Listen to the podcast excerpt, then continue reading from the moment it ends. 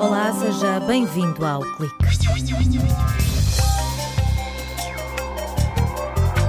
As praias portuguesas estão a desaparecer.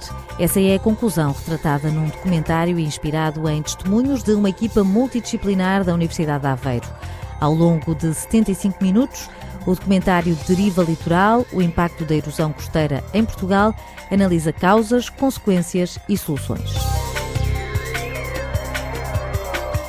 Na arte do possível, Filipe Teles reflete sobre as cidades e conclui que o espaço urbano é um lugar de diferenças. Para o pró-reitor da Universidade de Aveiro, as cidades morrem, nascem e transformam-se. Um estudo da Fundação Francisco Manuel dos Santos conclui que investir numa licenciatura, mestrado ou doutoramento compensa. Melhores salários, mais oportunidades de emprego, mas também cidadãos mais tolerantes e com uma consciência cívica e política mais apurada. São alguns dos benefícios do ensino superior.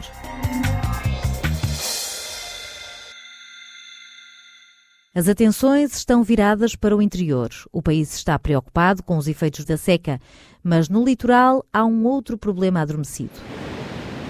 Quando voltarem as tempestades e os dias de forte agitação marítima, os olhos vão voltar-se para a erosão costeira. A tendência é irmos perdendo as nossas praias.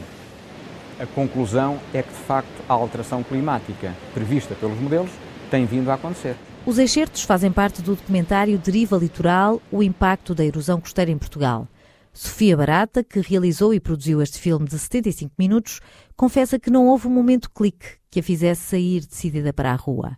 Foi um acumular de episódios, de imagens de destruição causada pelo mar, uma sede de explicações alimentada pela curiosidade. Foi tudo isso que fez soar as campainhas. No inverno em que eu comecei, que foi o inverno 2013-2014, nós em casa ao jantar víamos as notícias e perguntávamos sempre, mas, mas e porquê? E quais são as causas? E porque normalmente a perspectiva era de quem sofre, tal como agora nos incêndios, de quem sofre o problema. Mas tem que haver uma razão, tem que haver uma justificação, quais são os fenómenos, ninguém explica tudo. E se eu fizesse isso? E fez. Sofia Barata, editora de vídeo para comunicação de ciência na fábrica Centro Ciência Viva de Aveiro, foi à procura das respostas. Armada com uma câmara de filmar, levava na bagagem um turbilhão de perguntas, prontas a disparar de cada vez que marcava uma entrevista com um investigador da Universidade de Aveiro e do Laboratório Associado Cesame. O recuo da linha de costa e os sedimentos retidos nas barragens do Douro estão em destaque neste documentário, que mostra casos de estudo de norte a sul do país. O mais a norte são as torres de Ofir em Esposende, que é um caso crítico porque o mar está mesmo a chegar às torres quando, quando as tempestades e os invernos são piores. Na Praia do Furadouro, São Jacinto, Barra e Costa Nova aqui junto a Aveiro. Vagar e Mira, que também são casos de estudo e são até bastante emblemáticos porque a construção lá continua sempre a crescer e o problema já é conhecido há bastante tempo. E depois estive também em Vila Moura, nas Ilhas Barreira da Ria Formosa, porque são de certa eh, forma comparáveis com alguns casos de estudo de sucesso que há nos Estados Unidos, na Flórida, na praia de Val de Lobo, em Lolé, porque é um caso de sucesso no, na medida em que as alimentações artificiais têm vindo a produzir efeitos esperados. A autora do documentário confessa que tinha a cabeça cheia de ideias estereotipadas. Por exemplo, eu chegava à Praia da Barra, no inverno, ou na primavera, ou no outono, e via os sacos de areia no areal, todos a descoberto. Eu pensava, mas que coisa medonha. Será que ninguém percebe que isto aqui é tenebroso, isto não pode estar aqui, não pode ser assim? Não podia estar mais errada. Porque o que falta nas praias são areias. E há imensas soluções que eles apresentam, claro que todas têm vantagens e desvantagens, e esses sacos de areia não são mais do que areia para evitar que se mova dali e que agrava o problema. O documentário, coproduzido pela fábrica Centro Ciência Viva de Aveiro, está organizado por capítulos, onde se analisam causas, consequências, soluções e se espreitam casos de estudo.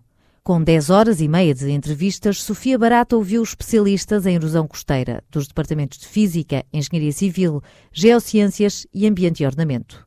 As conclusões servem de alerta.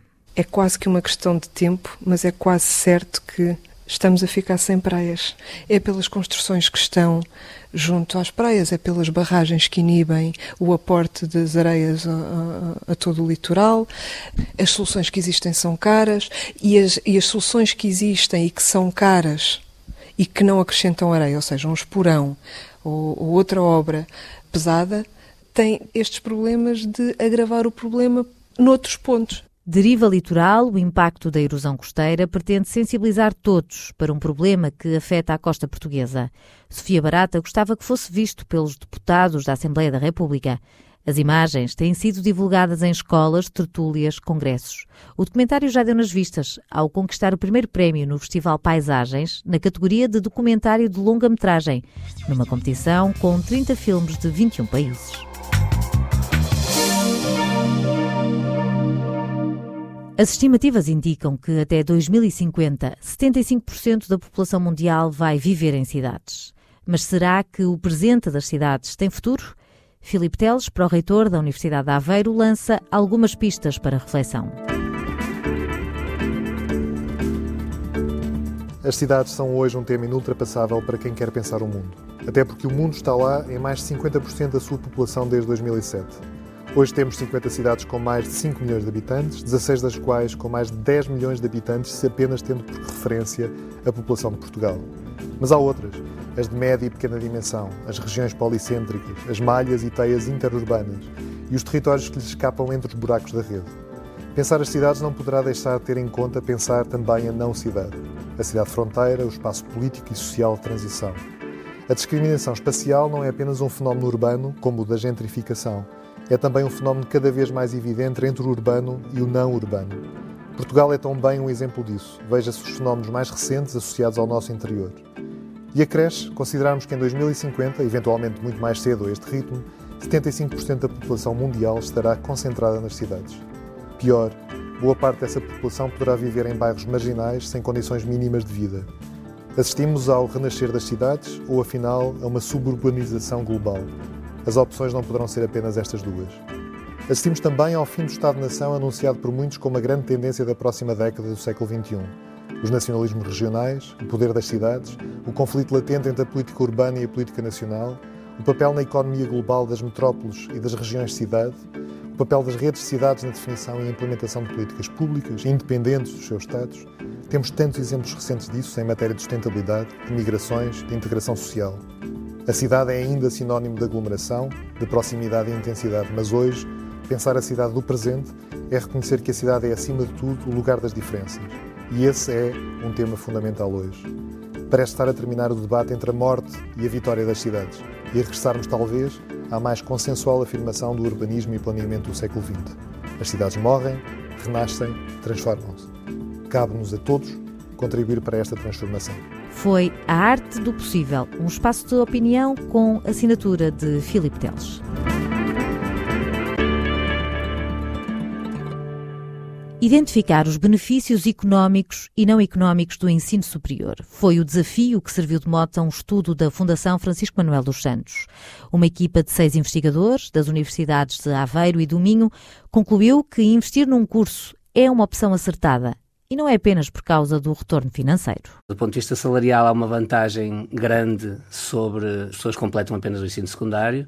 Ah, e depois isto estende-se desde salários mais elevados, risco de desemprego é menor.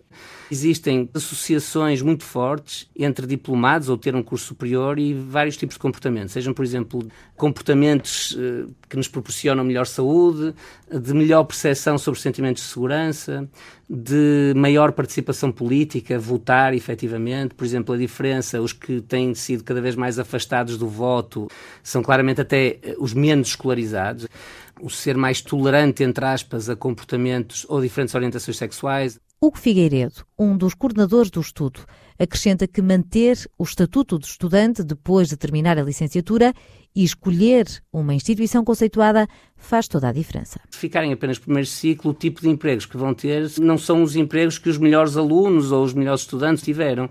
E quem é que está melhor? Está quem seguiu para o segundo ciclo, quem teve um percurso de sucesso, por exemplo, questões como a instituição, a média, é relativamente interessante. Há, por exemplo, novos focos de passagens de instituições de umas para outras, não é? E eu acho que vale a pena dizer-lhes isso, é uma coisa que eles não têm muito bem a noção. De, ou seja, há muitos que nós notamos que se calhar queriam imediatamente começar a trabalhar. O cientista do Centro de Investigação em Políticas do Ensino Superior garante que, apesar do aumento do número de alunos nas universidades e politécnicos, em Portugal não há diplomados a mais. Temos uma espécie de massificação no sentido em que se estende agora a classes que no passado não tinham acesso ao ensino superior. Isso é claramente verdade. O que acontece é que o número de mestres cresceu muito. O medo seria estamos a formar mestres a mais. É? E o que é que é interessante no nosso estudo? É que é precisamente para os mestres que se mantêm os prémios salariais nos níveis mais elevados e para os doutorados também. Ou seja, o que acontece no caso português é que isto mudou muito rapidamente. Isto quer dizer é que as gerações que estão hoje no mercado de trabalho mais velhas são ainda muito pouco qualificadas. O investigador esclarece que os jovens devem escolher uma formação de base mais alargada, como direito ou engenharia, e optar por uma especialização apenas no segundo ciclo. Quando se olha para homens e mulheres, o estudo mostra que os rostos femininos são a maioria no ensino superior. A diferença salarial tem vindo a diminuir, mas continuam a ser eles a levar os ordenados mais chorutos para casa. Como as mulheres são mais uh, qualificadas, tipicamente as mulheres esperaríamos que elas tivessem um melhor salário que os homens. Podem ainda não ter, mas quer dizer, mas reduzem a diferença. O que nós no nosso estudo temos que é curioso é que esta massificação, se quiser, dos mestrados tem criado novas desigualdades de género, ou seja, as mulheres não são uma maioria tão alargada uh, ao nível dos mestrados como são ao nível das licenciaturas. Parece que há uma menor tendência de seguir uhum. para mestrado. O país tem gente mais qualificada, mas os salários ainda não refletem essa realidade. Hugo Figueiredo sublinha que os jovens estão cada vez mais atentos ao mercado de trabalho e têm fugido de áreas de baixa empregabilidade. Mas nas escolhas vocacionais sobressaem diferenças entre homens e mulheres. Os homens são os programadores e os engenheiros eh, e as mulheres são as técnicas de saúde, as enfermeiras, etc. Eh, ao nível das escolhas nos últimos anos, esta tendência tem-se reforçado. Não é? Por exemplo, há uma questão curiosa: as profissões que têm uma maior percentagem de pós-graduados, segundo e terceiro ciclo, mestres e doutorados, são profissões muito pouco feminizadas. Ou seja, são as engenharias, são as tecnologias, os engenheiros informáticos, etc. E que são uma das áreas que têm melhores salários, sendo que a área da saúde, na qual as mulheres estão claramente em maioria, é também uma área com prémios relativamente interessantes. Mas vão surgindo novos focos de desigualdade. Não é? As mulheres ainda são uma minoria em áreas como ciências, tecnologias, engenharias e matemática e em cargos de liderança de empresas. O estudo mostra que o ensino superior continua a ser encarado como um elevador social, mas a competição é cada vez maior. As conclusões deste trabalho, intitulado Os Benefícios do Ensino Superior, foram editadas em livro. Ponto final no clique. Até para a semana.